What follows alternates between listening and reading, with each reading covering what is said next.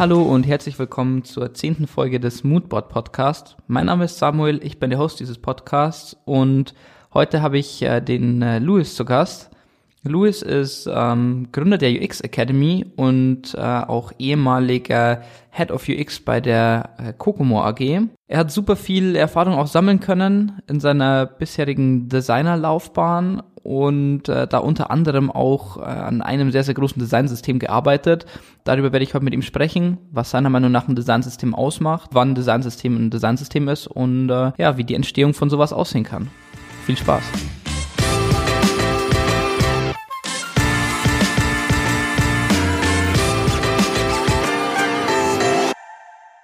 Herzlich willkommen, Luis. Äh, ich freue mich sehr, dass du hier bist. Ähm, ich habe dich ja gerade eben schon mal kurz angekündigt.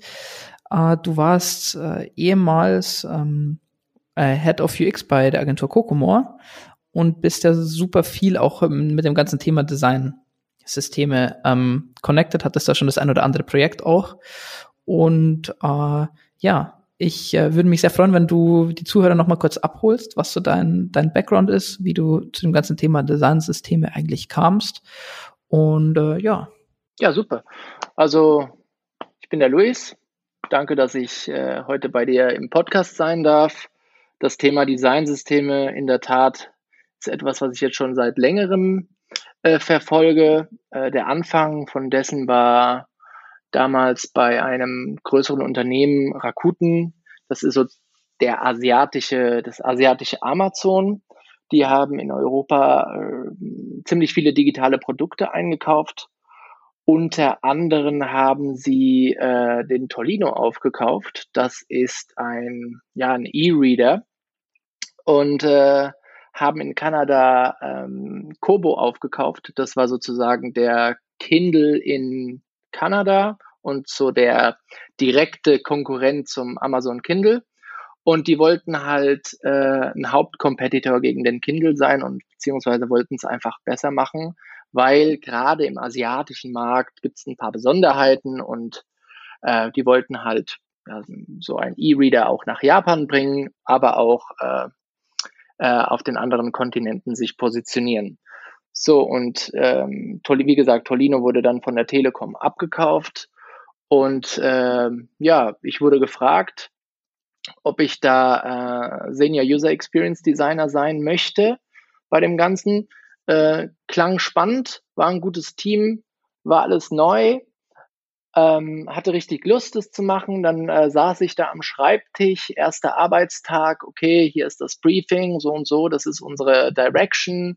Wir wollen die äh, Produkte, die im Rakuten-Ökosystem sind, mehr äh, zusammenbringen. Und äh, ja, wie können wir das denn mal machen? Und dann haben wir natürlich äh, die Produkte, die aufgekauft wurden, uns mal angeschaut. Äh, das Tolino-Produkt war sehr äh, stark, äh, nicht Telekom gebrandet, sondern es hatte halt ein, ja, ein sehr eigenes Feeling, äh, eine eigene Brand. Und ähm, alle Produkte waren halt komplett ganz anders. Ja, da konnte man nichts, da konnte man äh, nicht alles rot färben und dann äh, gehört es zu Rakuten, sondern das war komplett grundlegend anders. Und äh, da habe ich mal in den Raum geworfen, ähm, Mensch, hier würde sich doch ein Designsystem für eignen.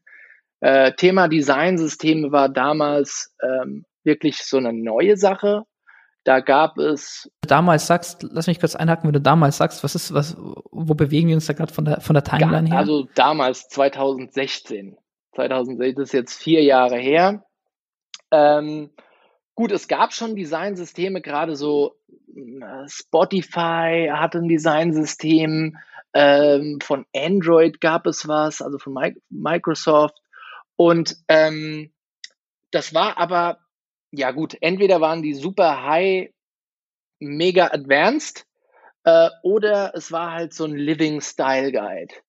Und im, gerade so im deutschen Markt, die deutschen Produkte, beziehungsweise der europäische Markt, äh, war so most advanced mit äh, Living Style Guides. Also die hatten das, was man früher als Style Guide PDF kannte, das jedes Unternehmen irgendwo hatte, Äh, jeder Mitarbeiter sollte mal da drüber schauen und irgendwo ist es zu finden. Am Ende hat es dann doch keiner genutzt und war nirgendwo zu finden. Hat, haben sich die Unternehmen mal gedacht, okay, wir machen halt einen Online-Style-Guide äh, und jeder kann das dann halt online abrufen und gucken, was sind denn unsere Laws, wie, wie, wie färben wir Buttons oder was für eine Schrift haben wir. Ne?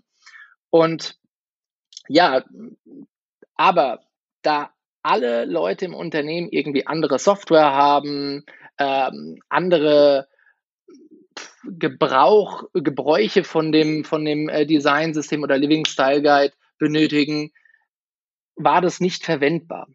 Also es gab das zwar, aber keiner konnte richtig was damit anfangen. Und äh, das Thema Design-System, das kam ja danach da drauf, okay, wie bauen wir halt ein System von diesem äh, Style Guide? Wie, wie macht man das brauchbar, so dass auch jeder was, so, da, so dass auch jeder einen, einen klaren Nutzen davon hat, weil sonst wird's halt nicht genutzt. So. Lass mich da mal kurz, lass mich da mal kurz einhaken. Ähm, sorry, dass ich dich gerade unterbreche, ähm, weil, weil du nämlich super oft ähm, auch sagst oder beziehungsweise halt das auch auch das das Thema Living Style Guide ähm, erwähnst beziehungsweise äh, das das das ähm, äh, ja, das, das Thema Designsystem, worum es eigentlich heute gehen soll, ähm, ist es dasselbe? Ist es ein Unterschied? Ähm, genau, wo, wo, wo liegt da so der, der ich würde sagen, das sind, ist, sind das Synonyme oder doch nicht? Nein, es ist die Evolution von dessen. Also als System, ich hol euch mal gerade alle ab, als System ähm, definiert man ein, ähm, ein allgemein abgegrenztes Gebilde, äh, was aus verschiedenen Komponenten besteht. Und die sollen dann in einer Ordnung äh, untereinander ähm, als Ganzes dienen. Also man hat verschiedene Komponenten, kleine, kleine Teilchen, ne, die sind auch in, ja, in, wahrscheinlich nicht im Style Guide PDF vertreten, aber stellt euch mal, ich gebe das Beispiel immer gerne mit den Lego Baukastensystemen. Also in einem Lego Lego-System hast du ja auch ganz viele kleine Teile. Ne? Du baust dir diese kleinen Sachen zusammen und dann ergeben sie halt ein größeres Teilchen. Und dann baust du diese größeren Teilchen zusammen und dann gibt es noch ein größeres Teil oder schon ein, ein, ein, ein fertiges Produkt oder ein, eine fertige Bauart. Und das ist eigentlich, was ein System macht. Du hast einzelne Komponenten, die dann zusammen als ein Ganzes dienen. Und daher auch die Definition Design-System. So, ähm, wer profitiert davon, sage ich. Ich fange jetzt einfach mal an ähm, zu erklären, warum man so etwas macht. Okay? Mhm. So. Ja, du, du, ähm, äh, äh be bevor du anfängst, so würde ich vielleicht trotzdem auch gerne noch mal kurz da, da einsteigen, weil du meintest, okay, also ich finde den Vergleich mit Lego ziemlich ziemlich, also für mich halt auch als Laien, der nicht, der nicht jetzt so, so direkt aus dem, aus dem Design kommt, beziehungsweise da natürlich in dem Kosmos unterwegs ist. Aber ich glaube, ähm, für, für unsere Zuhörer, die ja eigentlich alle, sag ich mal, sehr viel mehr noch designaffin und erfahren sind als ich, ähm, sag ich mal, für mich ist der, der, der Vergleich ziemlich, ziemlich greifbar und auch ziemlich ähm, gut. Die Frage, die ich mir halt stelle, beziehungsweise worauf ich so, so ein bisschen gestoßen bin, sind immer diese zwei Lager, die sagen, okay, auf der einen Seite heißt es, naja, ein Designsystem ähm, kann auch nur ein Style Guide sein, in Anführungsstrichen, weil der Purpose von einem Designsystem sein soll, ähm, dass es einfach den, den Leuten Dinge einfacher macht ähm, andere Leute sagen, okay, ein Designsystem ist viel mehr. Ein Designsystem besteht nicht nur aus, aus den visuellen Themen, sondern auch ähm, aus bestimmten Regeln, die, wie man es anwenden kann. Oder ähm, auch aus einer bestimmten, aus einer bestimmten Sprache, die, die irgendwie ähm, gesprochen wird, dann auch ähm, und sogar nach äh, aus, aus festgesetzten ähm, Code-Teilen, um die Dinge dann zu implementieren. Ähnlich das, das, das Stecks, um beim Lego-Beispiel zu bleiben, dieses Stecksystem. Ähm, so, was ist so, so deine Auffassung nach? Ist, würdest du da mitgehen oder würdest du, was ist das so deine? Also, ähm, also ich sehe das so, äh, sowohl als auch. Ein Designsystem, ne, wenn wir hier von Komponenten reden, sagen wir mal, das ist jetzt wie, synonymisieren wir das jetzt mal auf ein, äh, auf ein Menü wenn du sagst Menü, heißt es ja auch nicht nur äh, Vorspeise. Ne? Aber wenn ich eine Vorspeise habe und ein, ähm, und, und ein Hauptgericht, ist es ja eigentlich schon ein Menü. Auch ohne ein Dessert funktioniert das. Ne? Also ich muss jetzt nicht alle Sachen haben, dass es ein System, äh, ein Designsystem erst ist, sondern es ist eigentlich ein System, sobald mehrere Komponenten schon drin sind. Also wenn ich jetzt ein PDF habe, äh, der alte Style Guide PDF und das vielleicht dann Designsystem nenne, dann ist es ein bisschen äh, hochgegriffen, aber es gibt ja auch ähm, eine, eine Design-File, die die Komponenten schon drin hat. Und das, viele Unternehmen nennen das schon Designsystem. Und äh, das, das sehe ich auch so. Solange das verwendbar ist, solange da eine Hierarchie drin ist, solange da äh, mehrere Komponenten drin sind, die ich auch verwenden kann, auch wenn es nur eine File für die Designabteilung ist, dann ist es für mich in meinen Augen schon ein System. Dieses System kann natürlich immer, ne, wie ein Schneeball, es kann immer größer werden, es kann immer mehr Sachen auffassen im Unternehmen. Ähm, und dafür ist es auch da, denn das ist skalierbar. Ein Designsystem sollte skalierbar sein. So ist es auch brauchbar, weil man weiß nie, wo ein Unternehmen sich hinbildet. Und äh, gerade wieder schön das Lego-Beispiel. Äh, bei Lego sind die Bausteine so geformt, dass man halt immer weiter connecten kann. Es kann immer weiter skaliert werden, auch wenn das Produkt schon fertig aussieht. Okay. Okay. Ähm, okay, sehr, sehr, sehr, sehr interessanter Punkt. Ähm, du hast ganz vorhin mal erwähnt, ähm, ziemlich am Anfang, dass, dass du eigentlich so ähm, mit derjenige warst, der dieses Thema Designsysteme damals, als es von, ähm, von Rakuten zur Telekom ging, ähm, dieses ganze Thema Designsystem mal in den Raum geworfen hat ähm, und dann auch ähm, mit, mit vorangetrieben hat. Ähm, heute soll es ja darum gehen, ähm, was genau macht ein Designsystem, beziehungsweise eigentlich, ähm, wann ist das ganze Thema sinnvoll? Äh, bevor wir das, sag ich mal, bewerten, wäre es natürlich auch für mich nochmal sehr interessant, ähm, sich mal genauer anzugucken, okay, ähm, wie läuft sowas einfach eigentlich ab? Weil natürlich, du hast das, das Thema irgendwie in den Raum geworfen, es war ja damals noch relativ neu. Ähm, wie seid ihr im Team oder wie bist du damals irgendwie an die Sache rangegangen? Also wen involviert man da alles oder, oder wo fängt man eigentlich an? Packt man sich einfach nur den Style Guide und sagt, okay, da, da bauen wir jetzt weiter oder plant man das oder, oder wie, wie geht man sowas also, an? Also, wie es man angeht, ist wirklich von Unternehmen zu Unternehmen total unterschiedlich. Die Sache ist, ein Designsystem aufzubauen kostet Geld. Dazu komme ich gleich.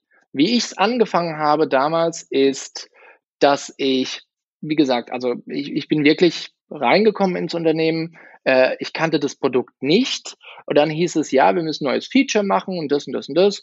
So, äh, und das, was dann jeder Designer sagt, da gibt es irgendwo eine File, wo ich mir das rausnehmen kann. Ne? Wo, ne? Un, unausgesprochen fragt man schon nach irgendeiner File, wo schon Elemente drin sind. Ne? Weil wenn ich äh, einen Button äh, neu, jedes Mal neu bauen muss, dann ist es auch stupide. Ne? Deshalb frage ich, ey, Designer, du hast doch auch diese Buttons da gemacht oder hast ein paar Layouts, die ich mir nennen, nehmen kann. Und dann baue ich mir das um und baue daraus dann entweder ähm, Wireframes oder ein fertiges Design-Element. Ne? Aber man fängt wirklich, also sehr selten, auch damals so, dass man immer von vorne was anfängt. Ja, okay, wenn man jetzt ein Paper äh, zeichnet, dann äh, ist klar, zeichnet man von neu. Aber sobald man dann am Computer etwas, etwas entwirft, sucht man halt schon etwas, Files, die es schon gibt. Äh, und ich habe damals gefragt, hey, habt jemand irgendeine File? Nee, die Leute, die das haben, sind bei der Telekom, wir sind ja eh alle neu. Äh, so, und so habe ich dann angefangen, für mich ein System zu machen. Ich habe also mein damals Sketch äh, aufgemacht und habe mir von der von der App, die ja schon live war, ähm, habe ich mir ganz viele, also von jedem Screen, äh, Screenshots gemacht. Die habe ich mir dann da in meinen Sketch reingeladen und habe dann wirklich Komponente für Komponente alles selbst gemacht und habe die dann äh, verbunden, habe das äh, Ganze intelligent gemacht mit Nested Symbols und so ein Zeugs. Ähm, und das ab, ab da lief das wie so ein Schneeball. Ne? Dann wurde ich immer gefragt von den anderen, ja, kannst du mir mal die Files schicken, da kannst du das machen. So. Und dann war sozusagen ungewollt und unausgesprochen meine Design-File sozusagen die, die illegale Source of Truth, die wir im Team hatten. Das war schon lustig. Und da kam dann von, von dem Rakuten CEO, hat mir jeden Montag äh, ein Meeting mit allen und er hatte da, also wir haben nicht mit ihm gesprochen, sondern alle haben zugeguckt und er hat gesprochen. Und er hat gesagt dann, äh, ja, sind jetzt einige neue Produkte, das habe ich ja schon vorher gesagt, sind einige Produkte dazugekommen. Wir müssen jetzt eine Strategie erfinden, wie wir diese Produkte äh, miteinander kombinieren, beziehungsweise wie die alle nach unserer Brand ausschauen. So, da habe ich dann ähm, reingesprochen und gesagt, hier, ähm, das wäre doch mal was. Und da musste ich erstmal mein Design-Lead davon überzeugen. Na, also musste ich dem die Idee sozusagen erstmal verkaufen. Und er kannte ja schon die File, mit der wir gearbeitet haben. Und er meinte so, okay, wie sieht denn sowas aus? Und damals bei meiner Recherche von so einem Designsystem ähm, habe ich gemerkt, Mensch, da gibt es noch nicht so viel. Ne? Es, es gibt nicht viel. Und ein Name fiel immer wieder auf, äh, Nathan Curtis. Das war zu sagen, ich, für mich gilt er als Erfinder von dem ganzen Designsystem äh, Thinking. Und äh, Nathan Curtis ist aus dem US, äh, aus Amerika ein, ein, ich weiß jetzt gar nicht, ob er ein Designer ist. Äh, auf jeden Fall hat er ziemlich viele Sachen zum Thema Designsysteme auf LinkedIn äh, rausgebracht und auch auf Medium. Äh, Nathan Curtis einfach mal googeln, kommen tausend Sachen zum Thema Design-Systeme. Äh, und diese Sachen habe ich mir halt durchgeschaut und habe immer mehr Relation zu dem gefunden, was ich eigentlich selbst gemacht habe und, und Ne, er hat mir sozusagen immer die nächsten Bausteine gegeben und Accessibility einbauen und äh, bau doch das auf und du musst dann deine Reglements einbauen und was sind Variablen? Was ist, wenn eine Komponente verschiedenes Stati hast? Wie zeigst du das in einem System auf? Ne? Und das hat dann immer mehr Sinn ergeben und ne, ich habe mich dann in das Thema vertieft, Designsysteme und habe mich auch in das Thema verliebt. Also ich war besessen davon. Ich habe alles gelesen, was das Wort Designsysteme inkludiert hat. Habe mit Nathan Curtis gesprochen, ähm, habe ihn Fragen gestellt wie so ein äh, dummer Laie, ja und war und ähm, war total fasziniert. So und durch diese Faszination habe ich dann natürlich auch den extremen Verkäufer spielen können im Unternehmen und das Ganze auch gut verkaufen können. So, mein äh, Design-Lead der war natürlich äh, enchanted, der meinte, ja, das ist super geil. Ähm, sprechen das mal mit den Toronto Guys ab. Ne? Also wir waren ja die Tolino-Zentrale hier in Darmstadt und äh, die Toronto Guys, die haben ja ein anderes Produkt, das ist sogar schon rot, ist aber basiert auf was ganz anderem, alles ist unterschiedlich. Und dann haben wir, aber die waren sozusagen die äh, unsere Vorgesetzte. Ne? Also Tolino war im Kobo-System drin und Kobo war im Rakuten-System drin. Ne? Also wir waren ein Nested Symbol. und ähm, dann habe ich erstmal dort bei den, äh, wer war das damals? Es war der CCO. Habe ich das Ganze mal ähm, präsentiert, habe eine kleine Präsentation aufgestellt, habe dann auch das Lego-Beispiel äh, zum ersten Mal genannt. Und der meinte so, ja, okay. Und wenn man das dann hat, wie kommen dann da neue Elemente rein? Auf diese Frage war ich bestens vorbereitet und habe gesagt, ey, jeder Designer, ne, und hier ist auch meine, einer meiner größten Fehler, die ich in der, die ich am, am Beginn meiner Designsystemkarriere gemacht habe, ist, ja, jeder Designer hat Zugriff auf die Single Source of Truth und kann dort Komponente updaten. Wenn wir also ein neues Feature bauen, wird das sofort ins Designsystem mit aufgenommen und jeder hat Zugriff drauf. Ne? Jeder kriegt sozusagen eine abgedatete Datei automatisch, weil man greift immer auf die gleiche Datei zu und da ist immer das, der, der neueste Stand drin. Ne? Das war für ihn überzeugend, das ist ja klasse, wunderbar. Lasst uns das machen. Ich möchte meine zwei Produkte da drin haben, also Kobo und Tolino. Dann haben wir das Ganze gemacht. Zack, zack, zack. Wer durfte es machen? Natürlich ich denn kein anderer hatte Erfahrung und äh, ja, keiner wollte es machen.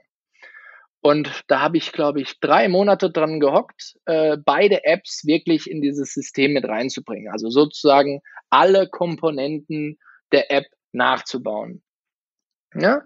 Und ähm, wunderbar, alle haben es genutzt. Dann haben wir das weiter skaliert. Dann gingen die Webseiten, dann ging das äh, der Webreader ging online. Zack, zack, zack, hatten wir Tausende von Komponenten.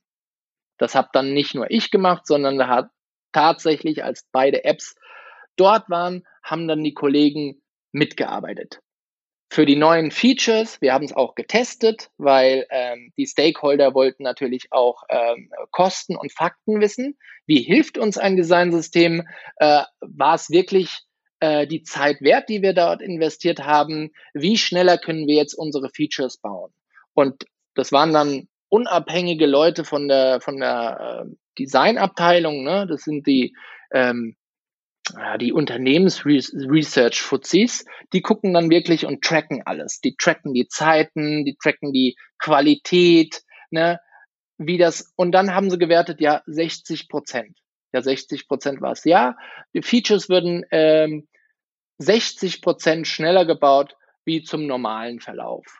Und diese Nummer ne, war dann für den, für den, ähm, sag jetzt mal, für den, für den Stakeholder nach Japan äh, entscheidend. Weil der konnte dann anhand von dieser Nummer was, was verkaufen. Das ist ja tatsächlich etwas, was Geld spart, was das Design-Team ähm, effizienter macht, denn wir müssen nicht alles neu bauen, denn es ist ja schon alles da. Ähm, wir haben Reklamants drin, das heißt, wir bringen die Produkte immer näher zusammen, immer näher zusammen. Und äh, das ist ja eigentlich etwas, was man gut skalieren kann. So, und jetzt passierte der schlimme Fehler. Kurz bevor wir das jetzt nach Japan ähm, verkaufen wollten, so dass wirklich auch das große Team mitspielt und alle Produkte sozusagen in diesem Katalog äh, mitwirken. Ja, also das, was wir in klein aufgebaut haben, dann wirklich auf die große Plattform bringen. Ähm, muss da nur mal, damit man das ein bisschen greifen kann. Äh, Ama, ähm, Rakuten hat über eine Million Angestellte. Wikipedia, ich glaube, über eine Million Angestellte und ähm, ziemlich viele Produkte, damals 45 Produkte, digitale Produkte. Das sind verdammt viele Komponenten und verdammt, das wird ein verdammt großes Designsystem. Also muss das alles klappen. So, und wir haben das wirklich in klein aufgebaut und dann passierte der Fehler. Irgendeiner, wir wissen nicht wer, hat irgendwas in einem Nested Symbol umgebaut. Leider war dieses Element wirklich in sehr vielen äh, Screens mit eingebaut und wie ein Domino-System ähm, sind alles Symbole abgekackt. Also überall waren Fehler drin, es war nicht mehr verwendbar ähm, und dann musste man den Fehler suchen. Wir haben, ja, ich habe bestimmt eine Woche verzweifelt in die in die Masterfile reingeschaut und habe geguckt, wo ist das denn? Wie, wie repariere ich das denn? Ne? Damals war das tatsächlich noch, die Single Source of Truth war in unserem internen Server hochgeladen und war nicht an ein GitHub-System gekoppelt. Es war einfach nur eine File, auf die jeder Zugriff hatte. Jeder schreibt, äh, war nicht schreibgeschützt, jeder konnte drauf äh, editen und äh, musste dann halt sagen, okay, ist jetzt aktualisiert, File kurz mal äh, schließen und öffnen. Ne? Also wirklich spartanisch damals. Und ähm, ja, das war dann nicht mehr verwendbar. Das heißt, die ganze Arbeit, die zum großen Teil ich da reingesteckt habe, war dann halt für die Katz. Es war nicht mehr verwendbar, das System. Man musste es neu machen. So, und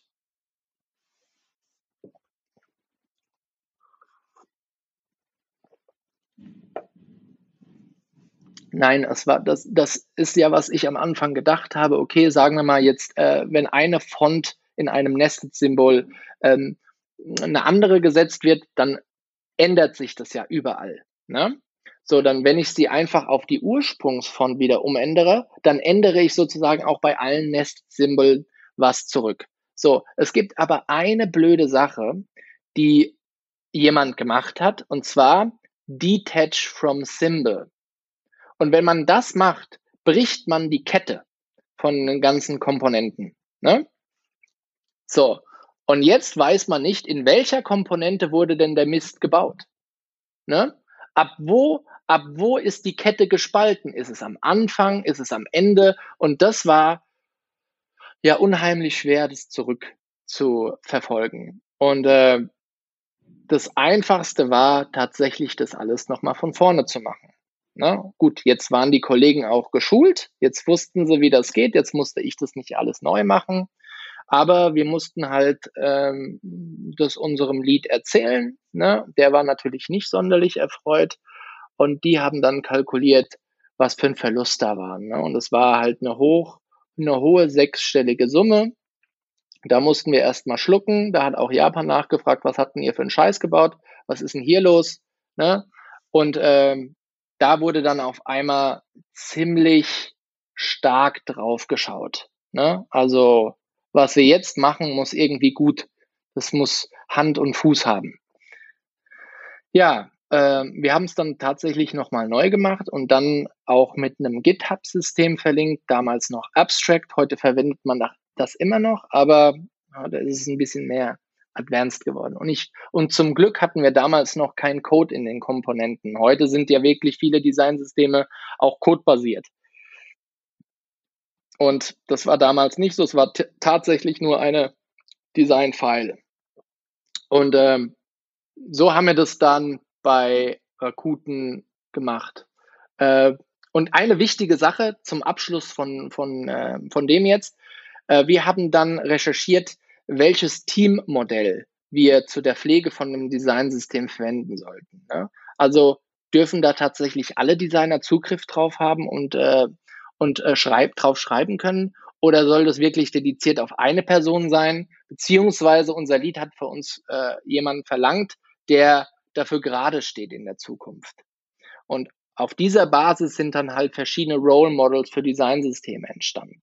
Ne? Und eins von, von dem, was wir vorangetrieben haben, äh, das war sozusagen der, ich weiß jetzt nicht mehr den Namen, den wir da genommen haben, aber es war mit einem, der, der, der dafür verantwortlich ist. Ein Gatekeeper, genau. Derjenige, der das Designsystem gepflegt hat, war der Gatekeeper. Wenn der Gatekeeper in Urlaub geht, dann muss es ein anderer Gatekeeper geben. Und der ist dann verantwortlich dafür. Und alle neuen Features und neuen Komponenten müssen an den Gatekeeper gehen und der Gatekeeper muss sie dann überprüfen und nur er darf sie dann ins Designsystem speisen. Okay, okay. Das heißt, es ist quasi, äh, quasi weg von dem Thema, okay, jeder Designer hat eigentlich Zugriff auf das Designsystem und kann alles mit reinpacken, ähm, was er für richtig quasi hält oder was er ähm, ergänzen möchte, hinzu, okay, ähm, das wird trotzdem nochmal über einen Kanal quasi gespeist und auch geprüft sozusagen. Ja, richtig. Also das macht Sinn. Es macht vor allem heutzutage Sinn für kleinere Produkte. Ne? Also ich sage jetzt mal mittlere Produkte, kleinere Produkte, da kann wirklich, also wenn es jetzt nicht zu groß wird, wenn es nur ein Produkt beinhaltet, kann da wirklich mehrere Leute das machen. Ähm, aber bei so mittleren Projekten, wo es mehrere Produkte geht oder wo es ein, ein ziemlich großes Produkt ist, da macht es auf jeden Fall Sinn, dass es einen Gatekeeper gibt, der da, der darauf aufpasst, sozusagen, der den Schlüssel bewacht und die Sachen auch ähm, auch ähm, perfekt und gut dokumentiert einbaut. Ähm, und für größere Unternehmen, jetzt aller Rakuten, Amazon, Facebook, Spotify, bla bla bla, gibt es ein Teammodell. Das ist dann wirklich eine Abteilung und diese Abteilung ist dann zuständig für das Designsystem. Und die kann dann, keine Ahnung, das kann ein fünfköpfiges Team sein, es kann aber auch äh, ein 20-köpfiges Team sein, wie jetzt bei Facebook. Ja, ja. Ja, das ist, ähm, kann ich, kann ich mir natürlich vorstellen, dass das so ein, auf, auf jeden Fall so ein, so ein ähm, natürlich dann auch ein Moment ist, wo man, glaube ich, daraus lernt oder halt, wo man ähm, sehr viel Best Practices auch einfach rausziehen kann. Ähm, war jetzt auf jeden Fall einiges an Input, ähm, um es vielleicht noch mal ein bisschen aufzu, aufzudröseln sozusagen. Um ein bisschen System ähm, reinzubringen. um ein bisschen System reinzubringen. Ähm, nee, um es vielleicht noch mal kurz einzudampfen. Ähm, Im Endeffekt, ähm, da, damit man es auch äh, noch mal kurz zusammengefasst hat, ähm, was sind eigentlich so, oder was würdest du sagen, sind die Kernherausforderungen, wenn ich jetzt zum Beispiel sage, als ähm, Teamlead Design oder Head of Design, wie auch immer, und sage, okay, ähm, das ganze Thema Designsysteme ist jetzt irgendwie in aller Munde, ähm, wo, worauf muss ich achten, beziehungsweise wo liegen eigentlich die größten Herausforderungen, ähm, wenn man so ein Designsystem etabliert? Oh, da gibt es viele Herausforderungen. Es gibt auch Herausforderungen, die bis heute, bis dato heute noch nicht wirklich äh, brauchbar gemeistert worden sind. Die größte Herausforderung ist ähm, Design to Development. Ne? Also dieses Overhanding von Designelementen, die in einer, die in einem Design-Tool sind, ne? Figma oder Sketch oder Adobe XD und diese Komponenten in einer abgedateten Form in Code zu bringen, das ist wirklich eine große Herausforderung, weil es gibt so Software wie äh, InVision, wo man über einen Inspect-Mode äh, einen Pseudocode rauskriegt. So dieser Pseudocode äh, wird dir jeder Developer sagen, kann man nichts damit anfangen. Ne? Und jede, jede Company, jedes Produkt hat einen anderen Development Code. Die, die machen das so, die nehmen EM statt Pixel, die nehmen äh, Percentage statt statt das und das. Ne? Also wirklich, jedes Development-Team ist eine andere Welt. So. Und die brauchen natürlich ihr eigenes System. Ne? Also man muss das wirklich so auf zwei Fronten, Star Wars, das Gute und das Böse, ne? so muss man das, so muss man das verstehen. Ähm, und was heute noch ein Problem ist, tatsächlich, der Designer baut eine neue Komponente. So. Äh, die wird freigegeben. Die wollen wir einbauen. Äh, zack, ich merge das jetzt rüber und der Developer und das, das Ganze ohne miteinander zu sprechen. Der Developer kriegt schon Code, den er copy-paste dann in das System mit einbaut. Das geht nicht. Das geht heutzutage nicht. Das wäre das perfekteste System überhaupt, wenn ich, ne, so Webflow-Style, ähm, irgendwas designen kann und ähm, es gibt mir einen brauchbaren Code, dem ich den Developer oder im besten Fall sogar noch selber einbaue.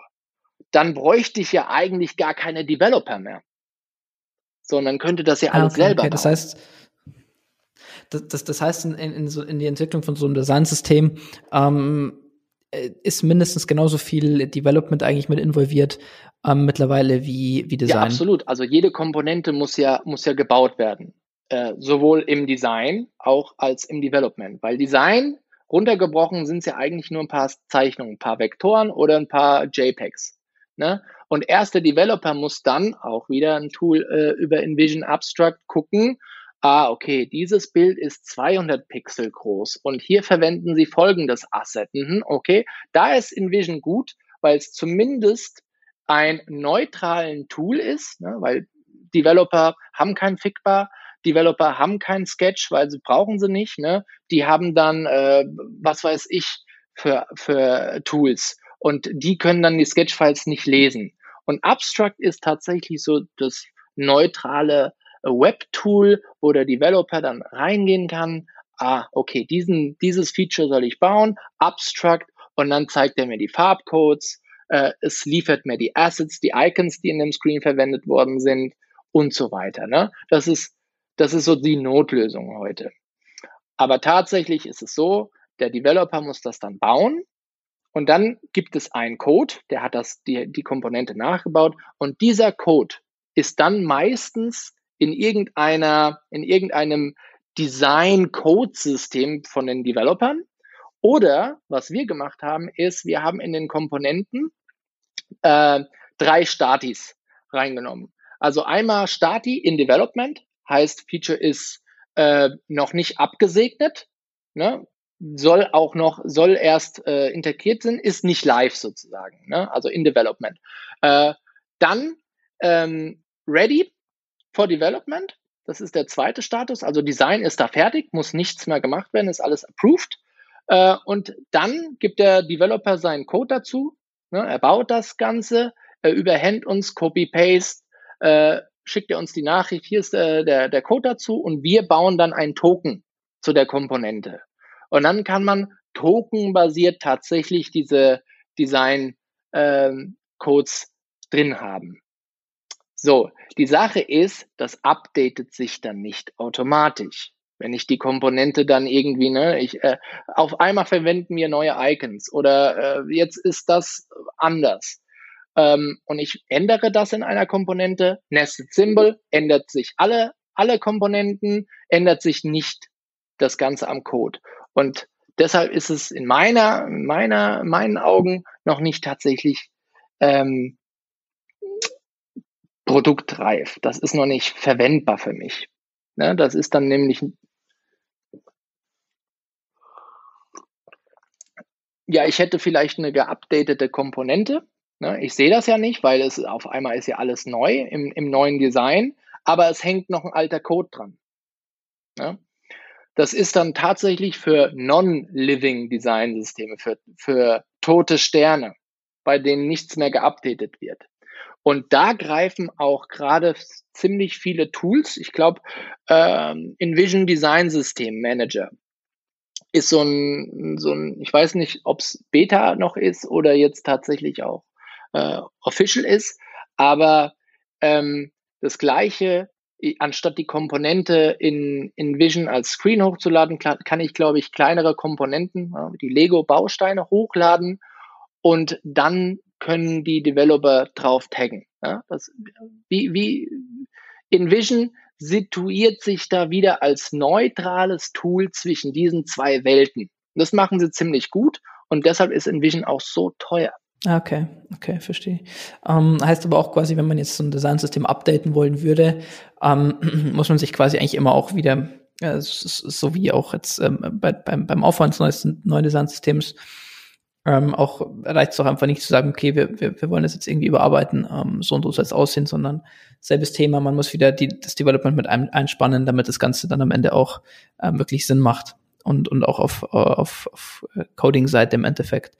Ähm, ja, also wenn, wenn ein Designsystem, wenn ein Designsystem Code mit beinhalten soll, wenn das tatsächlich von Anfang bis Ende gehen soll, für mich ist heutzutage noch nicht der richtige Zeitpunkt, um das so zu machen.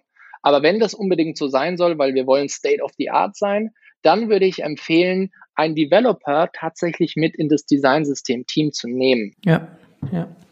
Ja, das. Du hast gerade gesagt, dass, ähm, wenn man es so machen, unbedingt so machen muss. Ich höre so raus, wäre jetzt nicht deine, ähm, dein, deine Favorite Choice quasi, zu sagen, okay, ich muss eigentlich in einem Designsystem direkt die, die, ähm, die Code-Schnipsel eigentlich ähm, mit, mit reinpacken. Ähm, heißt, du würdest, würdest das Ganze eigentlich nur, nur auf Designseite erstmal lassen. Einfach der ja, Einfachheit halber. Also nicht nur auf, man, gut, also es gibt natürlich für ein Designsystem mehrere Leute, die davon profitieren. Ne? Also nicht nur Development und Design, sondern auch Stakeholder. Ne? Also oder andere Leute, die, die einfach ähm, reinschauen äh, wollen, um zu gucken, ähm, wie ist denn das und das zu beachten. Ne? Also da sind ja auch Regeln definiert. Ich benutze dieses Element, ne, also so Marketingregeln sind ja da auch drin. Wenn dieser Screen im Dark Mode, dann äh, ist das und das so und so. Ne? Und das ist ja da drin mit beschrieben.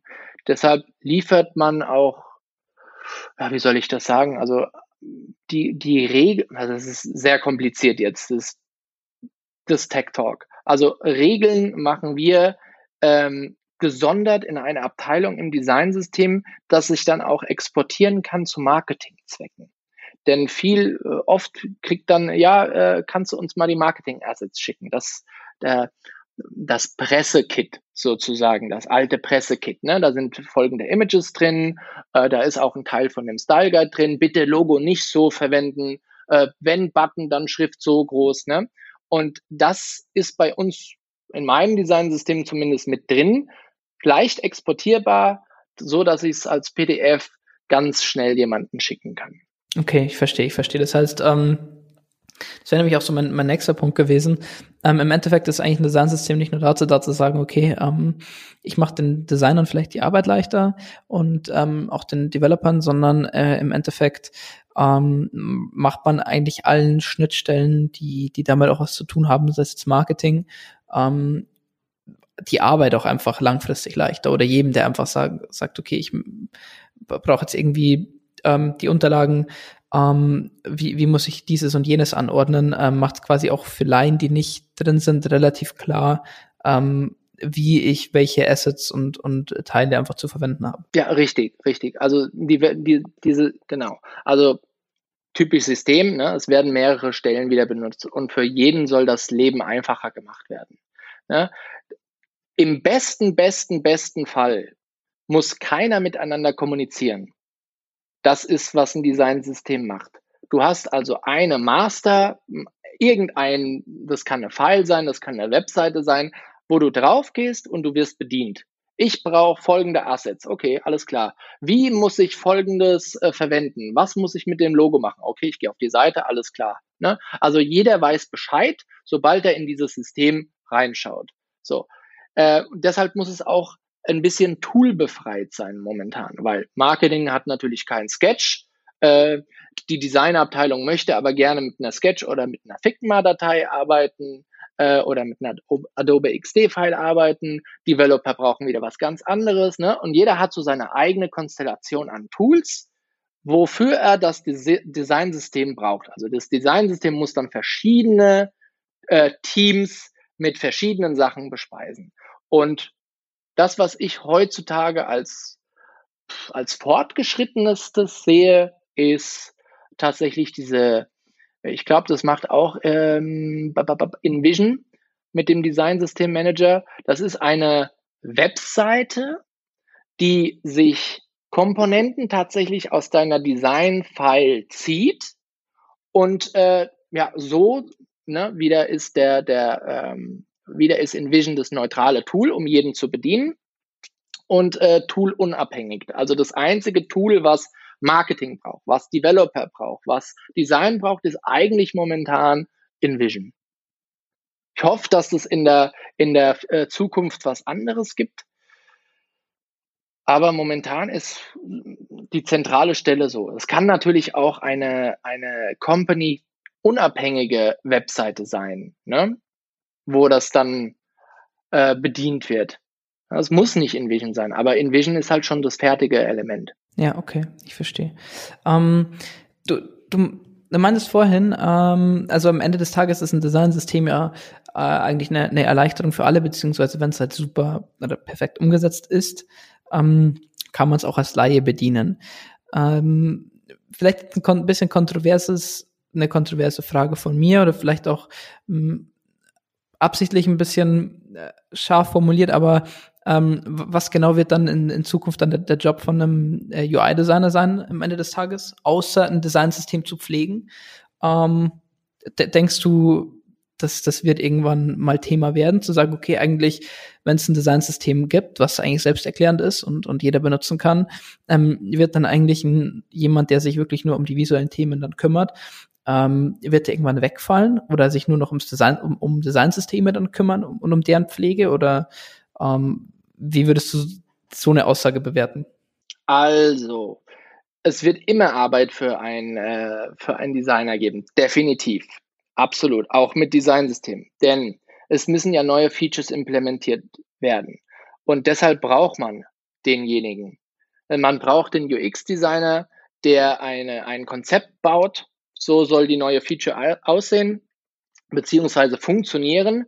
Der UI-Designer, der nimmt sich ja eigentlich nur diese Lego-Steine und er baut ja auch neue Lego-Steine. Ne? Diese integriert er dann im System. Das, das ne? Also es gibt keinen Verlust von Kreativität. Das ist ja so ein Mythos. Das Designsystem äh, macht, dass das Designsystem, äh, dass das Designteam weniger kreativ ist. Das stimmt, das stimmt überhaupt nicht. Ne? Die Realität ist eigentlich, dass die Komponenten im Designsystem äh, independent sind.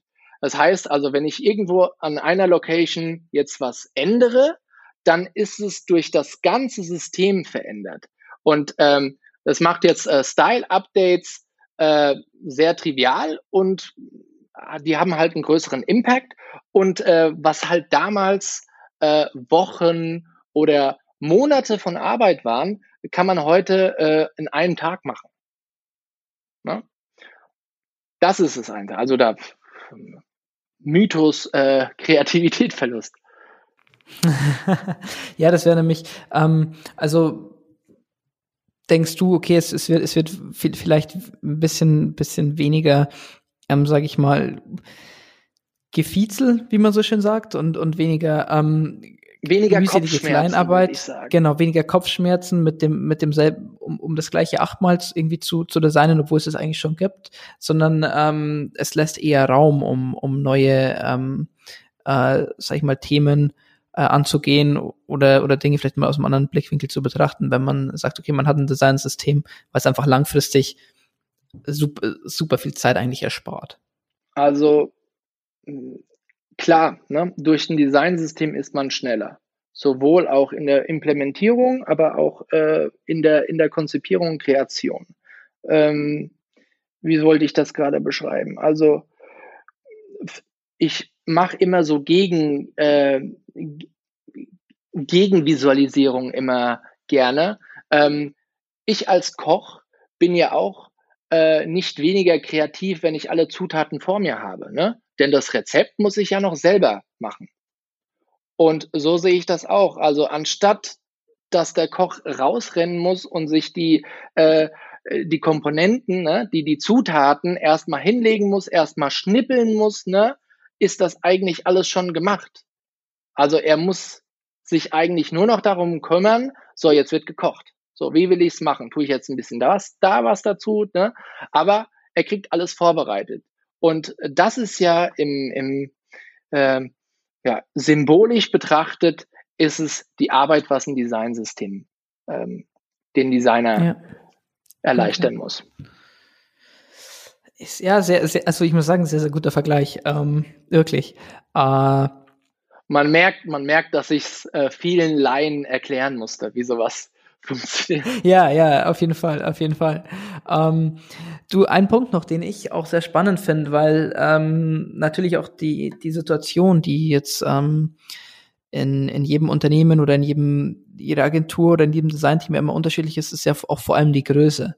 Ähm, die Größe des Teams, ähm, wie viel Developer, wie viel Design habe ich zur Verfügung, um, um mein Daily Business zu machen, um vielleicht neue Projekte anzugehen, wie zum Beispiel ein Designsystem.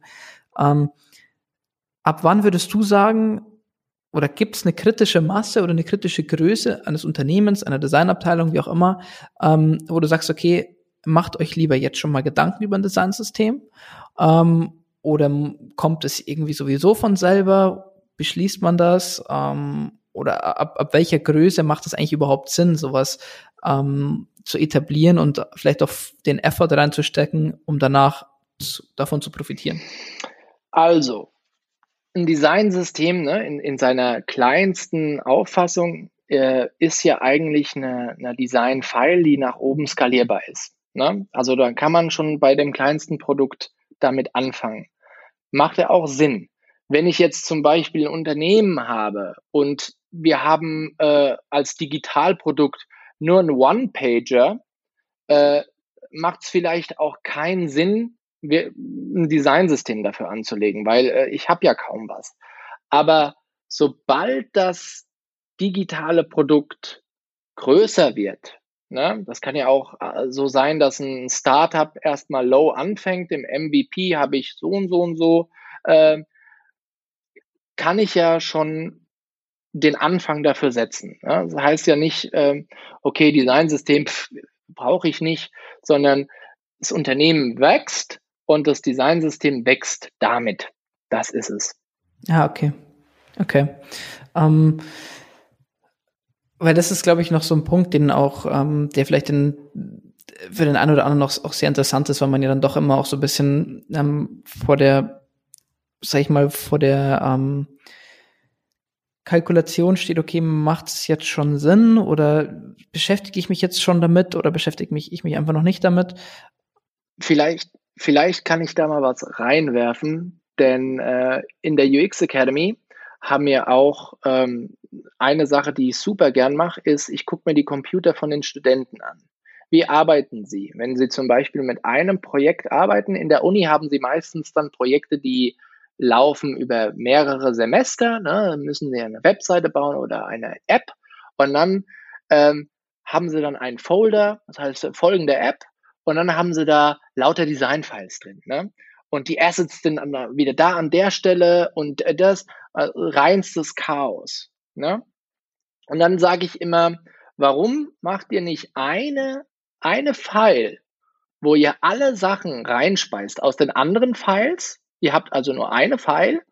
Ihr könnt die auch äh, nach Pages sortieren in der Design-File und dann habt ihr alles dort drin. Auch die Assets. Nehmt alle Icons rein, räumt das schön auf. Ne? Und dann zeige ich immer, ähm, also aufräumen ist natürlich eine wichtige Sache. Äh, auch in einem Designsystem. Alles muss aufgeräumt sein. Und dafür, äh, Brad Frost hat damals ähm, Atomic Design. Äh, ist eine gute Lektüre. Und das verwende ich auch in allen meinen Designsystemen äh, von Anfang bis Ende. Einfach selbst in meinen äh, Design-Files, wo ich, keine Ahnung, ein kleineres Projekt habe, ne, ähm, wo es, wo es niemals in ein Designsystem skalieren wird, aber ich bereite das genau schon so vor. Bei dem kleinsten File fange ich schon damit an. Und zwar ähm, Atoms, Molecules, und das ist ganzes hochskalierbar bis äh, Pages. Sozusagen, es ist, das ist ein System im System.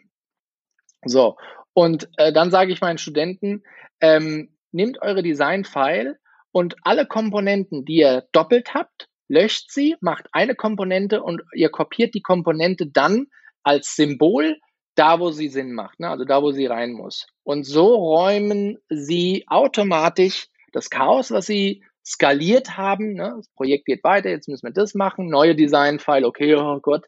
Äh, und so räumen sie dann auf. Und dann am Ende merken sie, oh, krass, ich habe jetzt eine Design-File, hier ist alles schön sortiert, es macht Spaß damit zu arbeiten. Wenn ich jetzt ein neues Feature brauche, brauche ich keine neue Design-File, weil ich habe hier schon alles, kann copy-pasten, ach wunderbar, die Font ist sogar auch schon drin, klasse, dann mache ich hier ein Override, bar.